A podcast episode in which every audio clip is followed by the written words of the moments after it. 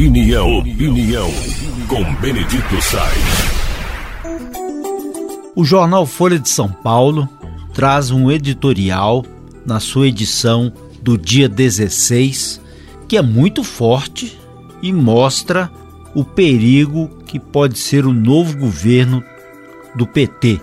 O jornal Folha de São Paulo sempre foi favorável a uma mudança de governo, inclusive agindo forte contra o Jair Bolsonaro. E agora ele faz uma análise dizendo que no início dessa transição a administração petista parece que está preocupada mais com cargos, segundo o editorial do jornal, que diz o seguinte: os sinais até aqui apresentados pelo presidente eleito Luiz Inácio Lula da Silva para a gestão da economia e das finanças públicas se limitam ao que de pior se conhece das administrações petistas. O editorial fala que o partido correu a apossar-se dos cargos mais importantes já distribuídos. Apresentou uma proposta de aumento desmensurado de despesas que, tudo indica, não passou pelo escrutínio de especialistas de outras correntes de pensamento. E ao se manifestar, Lula assume um tom de desafio arrogante ante a má repercussão das decisões.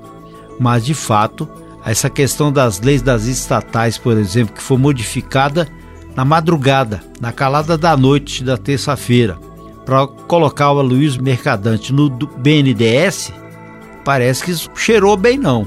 Porque esse banco aí foi o mesmo banco que ficou famoso por protagonizar aqueles desastres intervencionistas nos governos do PT. Lembra que o negócio lá não foi bonito. Então essa legislação foi aviltada de um modo sorrateiro, casuístico, né, pela Câmara de Deputados e foi aprovada em 2016 para evitar justamente que a ingerência politiqueira voltasse a arruinar as empresas controladas pelo Tesouro Nacional. O negócio era para controlar, para ninguém fiar a mão. Agora já muda. Então, o que foi dito e feito em menos de dois meses, desde o desfecho das eleições, porém, já bastou para pôr em risco o ciclo de retomada de atividade produtiva e do emprego, que é o que está positivo no governo Bolsonaro, que foi a questão produtividade rural, agronegócio e o emprego que melhorou. E tem essa negociação da PEC, que está sendo chamada de PEC da gastança, que bastaria ter 80 bilhões para manter os benefícios do Bolsa Família, o auxílio para as famílias pobres, já está em 145 bilhões e querem aumentar ainda mais sem saber como que vai acontecer isso.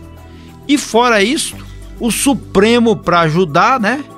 Ele colocou uma situação ruim, mas segundo o Supremo é legal, porque tirou o ICMS sobre combustíveis.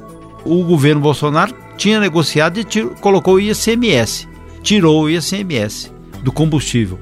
Agora vai voltar. E se voltar, o que, que vai acontecer? Aumenta a gasolina. Então, será que ninguém pode sentar para poder fazer alguma coisa em benefício das pessoas, do povo? Porque já está sendo favorecimento para os deputados que vão lá em cima dos cargos, preocupação com o poder, maior número de verba para distribuição e o desacerto em fazer com que a obra funcione em favor de quem está no poder. Isso é muito complicado e são sinais até aqui apresentados que dão dor de cabeça em 2023 ou darão dor de cabeça em 2023.